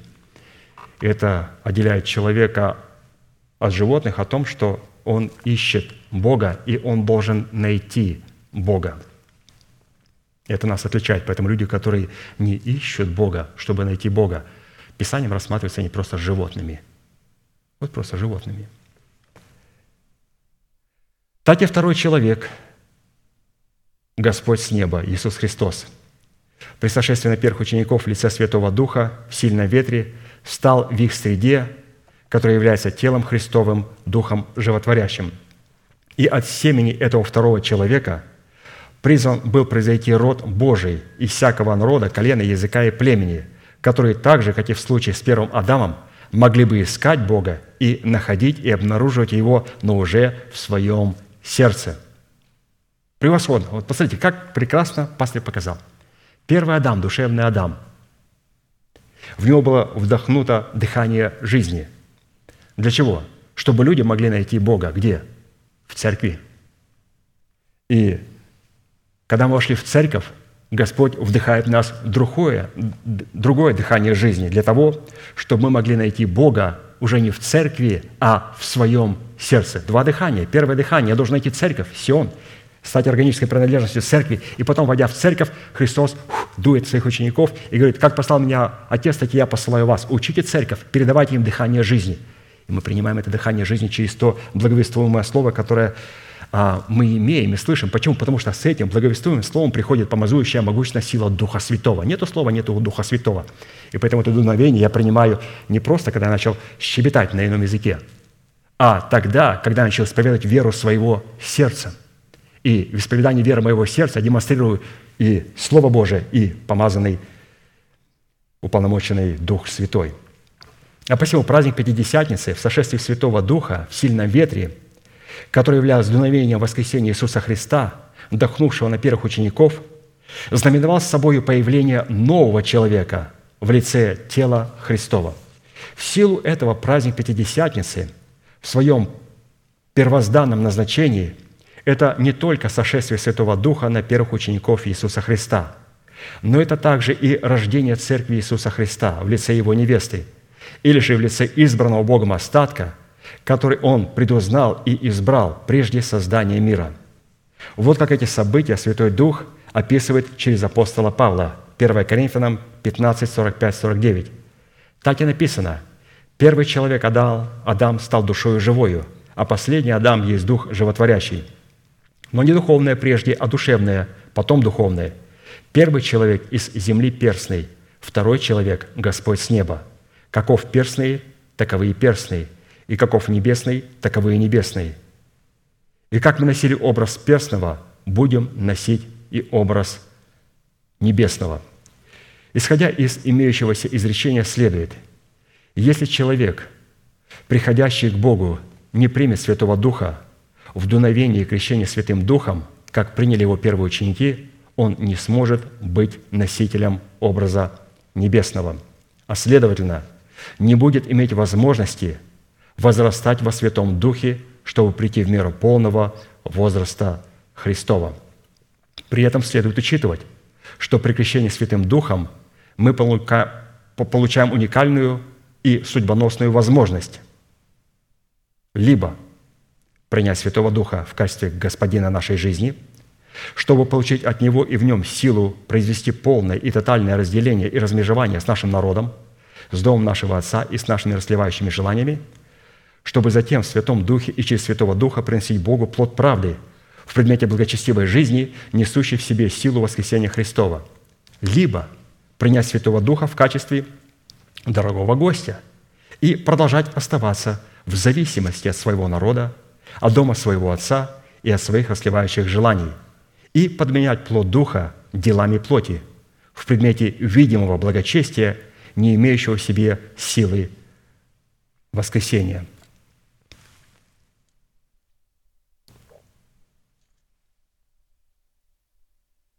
Когда мы это читаем, то первые, кто должны были прийти в неистовство, это пятидесятники. И потом баптисты должны были задуматься. Да, здесь написано, что, что мы получаем при крещении Святым Духом уникальную способность и судьбоносную возможность приходить в меру полного возраста Христова. Они думают, что именно через иноговорение они получают эту возможность. Иноговорение дано только для одной части. Это разделяющие языки. Если я говорю на иных языках и громко так молюсь в Церкви Божией, и так ручками потрясываю своими, глазки закатываю туда к небу, но при этом не отделился от своего народа, от дома своего отца и от своих собственных желаний, мое крещение, мое обрезание, мое иноговорение – ничто. Это просто кимвал звучащий. Иноговорение дано только для одного, чтобы меня разделить с кем-то, разделяющий языки. Крещение Духом Святым – это не просто иной язык. Он присутствует там – Здесь можно баптистам вздохнуть. И пятидесятникам вот здесь можно начинать приходить в бешенство. Крещение Духом Святым – это когда мы принимаем Духа Святого как Господа и Господина своей жизни, а не как гостя. И вот человек, который принял Господа Духа Святого как Господа и Господина своей жизни, вот это есть истинный пятидесятник. И, разумеется, никто не отменял иноговорение. Это важная составляющая, без которой мы просто не сможем прийти в меру полного возраста Христова. Мы это должны понимать.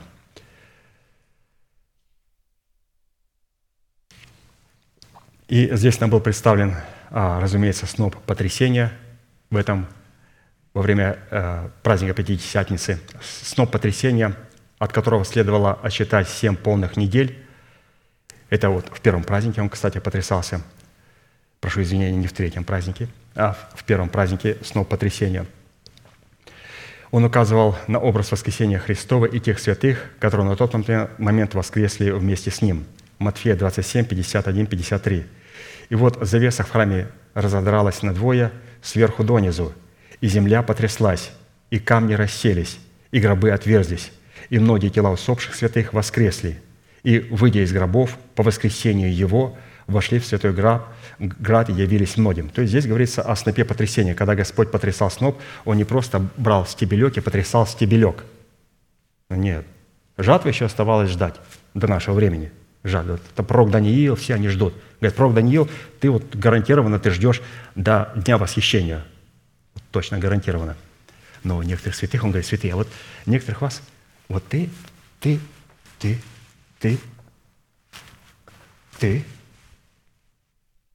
это сноб. Кто это ты? Мы не знаем. Но мы знаем точно тех, кто остались до нашего времени. Пророк Даниил, он точно там ждет своего времени во время открытия а, той седмины, о которой Господь сказал ему. Поэтому, святые, здесь мы должны понимать, что мы должны иметь это сноб потрясения в себе – Отсюда следует, что праведность, которую мы получили даром по благодати, не запечатленная печатью Святого Духа, это не состоявшаяся или же утраченная праведность. То есть праведность была показана в этом первом снопе, и где она утверждается уже в празднике Пятидесятницы. Праведность, запечатленная Святым Духом, это устроение себя в дом духовный, силу Святого Духа, которую мы приняли в свое сердце в качестве Господа и Господина своей жизни – Человек, принявший Святого Духа в качестве гостя, никогда не сможет быть запечатленным печатью Святого Духа, а следовательно, никогда не сможет водиться Святым Духом. Ибо все водимые Духом Божьим – суть Сыны Божьи, потому что вы не приняли Духа рабства, чтобы опять жить в страхе, но приняли Духа усыновления, которым взываем «Ава, Отче». Сей самый Дух свидетельствует Духу нашему, что мы дети Божьи, а если дети, то и наследники – наследники Божии, сонаследники же Христу. Если только с Ним страдаем, чтобы с Ним и прославиться. Обратите внимание, говорит пастырь, человек, принявший Святого Духа в качестве гостя, не сможет называться и быть Сыном Божьим. То есть он называется и является этим сыном до поры до времени, до времени, назначенного Богом. А потом он теряет этот статус и к нему приступает другой дух, злой дух. Поэтому, святые, а, мы сегодня имели очень великую возможность слышать все эти откровения. И, конечно же, Дух Святой хочет быть нашим господином. И для того, чтобы перевести его из статуса гостя качество господина, оно совершается с того момента, когда мы каемся перед Господом, когда мы правильно принимаем оправдание даром по благодати и искуплению в Иисусе Христе – нам не надо поститься и молиться, чтобы замолить свои грехи. Нам необходимо прийти на это место и исповедать свои грехи.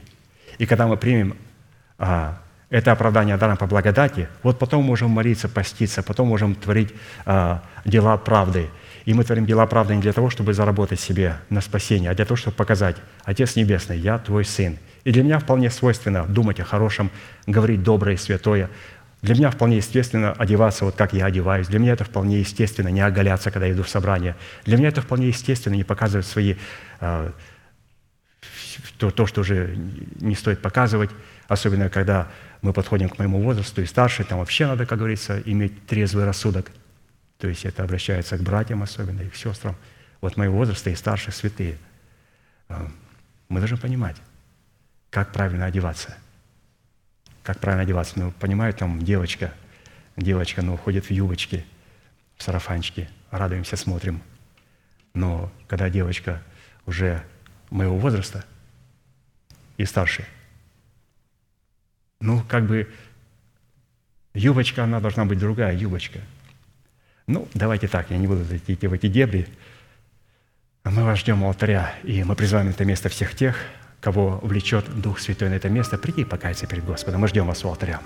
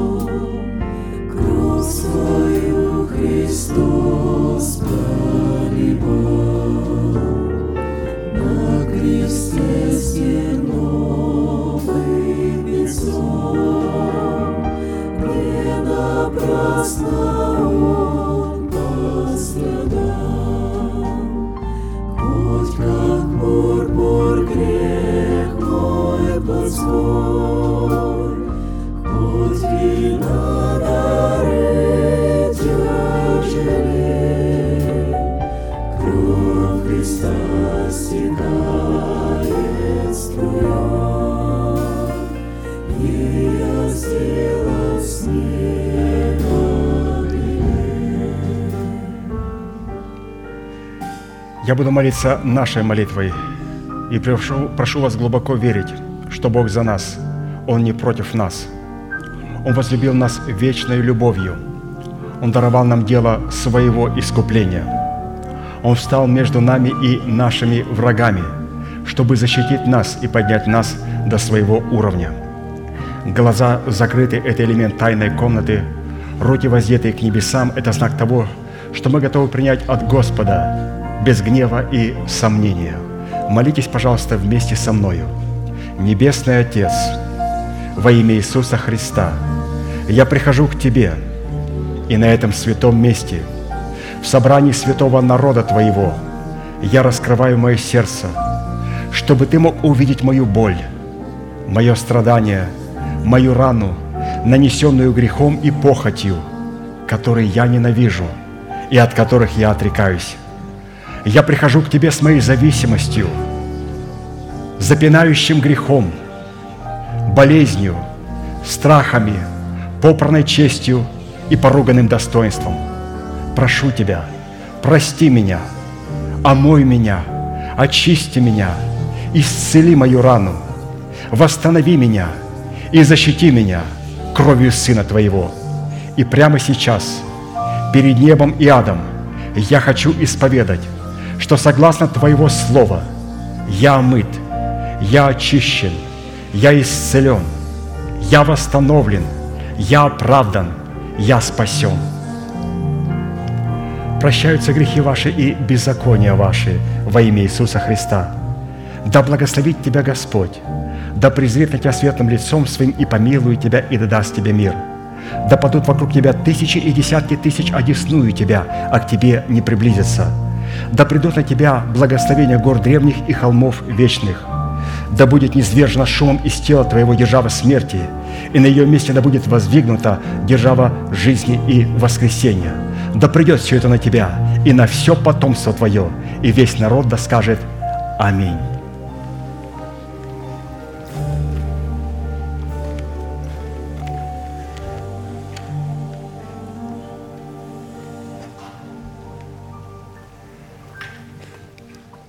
Ну и прежде чем а, закончить наши неизменные манифестации, пастырь а, попросил сделать одно маленькое объявление. И опять, всякий раз, когда пастырь просит сделать какое-то объявление, я удивляюсь, а, насколько он любит церковь, насколько он заботится о порядке в церкви. А, мало того, что он поднял Слово Божие на достойный пьедестал, он также и вот церковь поднимает на очень высокий пьедестал. То есть он говорит, пожалуйста, сделай объявление о том, что порядок должен присутствовать не только в маленьком, в большом помещении, в главном помещении, а также у нас есть другой небольшой зал. Там у нас обычно сидят родители с детьми. Он говорит, я бы хотел, чтобы там, в том зале, тоже происходило слушание Слова Божьего. Это не детская комната. Туда люди иногда приходят, не успел зайти в собрание, не успел, они заходят в тот маленький зал и говорят, ну, дети бегают, плачут. А я понимаю, когда плачут дети, когда родители держат своего ребенка, это очень приятно слышать голос своего ребенка, это очень приятно – то есть мы с вами, мы вас понимаем, у нас у всех, ну не у всех, а у многих были дети, есть дети. Мы знаем, как это приятно, когда ты слышишь, как ребенок твой плачет. Это очень приятно. А, но все-таки здесь нам необходимо поднять эту план еще чуть повыше и понять, что не только а, большое помещение является местом, где мы слушаем Слово Божие, там тоже сидят святые, которые также хотят слышать Слово Божие. Поэтому если я знаю, что мой ребенок ведет себя ну, а, громко или же может заплакать и закричать или что-то, или бегает, то есть у нас есть а, специальные детские комнатки, где у нас есть нянечки, то есть учителя, которые смогут ну, как-то посмотреть. Либо, то есть, я не знаю, если можно, там родителям можно посидеть. Я точно не знаю те постановления, надо вот поговорить с людьми, которые отвечают за детские комнаты. Ну, по желанию, чтобы в той комнате был а, порядок, порядок по возможности, пожалуйста. И после собрания, он говорит, тоже после собрания, чтобы детки, детки, то есть это обращается апостол Аркадий, эм, то есть наш Отец, ко всем к вам. То есть после собрания в церкви можно ходить, можно сидеть, можно стоять. В церкви не разрешается бегать. Поэтому, да, ребеночек забегает, весь мокрый, весь в поту. Ну, на улице, ну, на улице, я думаю, можно, но опять очень осторожно, очень осторожно, потому что... А, а вот в помещении, опять в храме Божьем, лучше не бегать. Я бы, честно говоря, на улице не бегал. На улице не бегал, потому что я говорю, я обычно спрашиваю, где территория церкви? И он говорит, вон там, вон там перед входом, вон там и вон там. Я говорю, хорошо, теперь я знаю, как себя вести. Все, я могу выйти за заборчик, и там за заборчиком церкви могу побегать, а там уже не хочется бегать. А там почему-то не хочется бегать. Хочется бегать там, где присутствует Бог. Ну, в общем, святый, я-то тоже был ребенком и, и был молодым. А, я знаю, что побегать хорошо. Ну, давайте есть место, где побегать. Я думаю, мы поймем, а, что хотел донести до нас апостол Аркадий. Закончим неизменной манифестацией могущему же соблюсти нас от падения и поставить перед славою Своею непорочными в радости, единому, премудрому Богу, Спасителю нашему, через Иисуса Христа, Господа нашего, слава и величие, сила и власть прежде всех веков, ныне и во все веки. Аминь. Служение наше закончено, а следующее богослужение будет во вторник в 7 часов вечера на этом же месте. Будьте благословенны в вашем пути и в жилищах ваших. Ну и теперь можете, как пастор говорит, поприветствовать друг друга. Благодарю вас.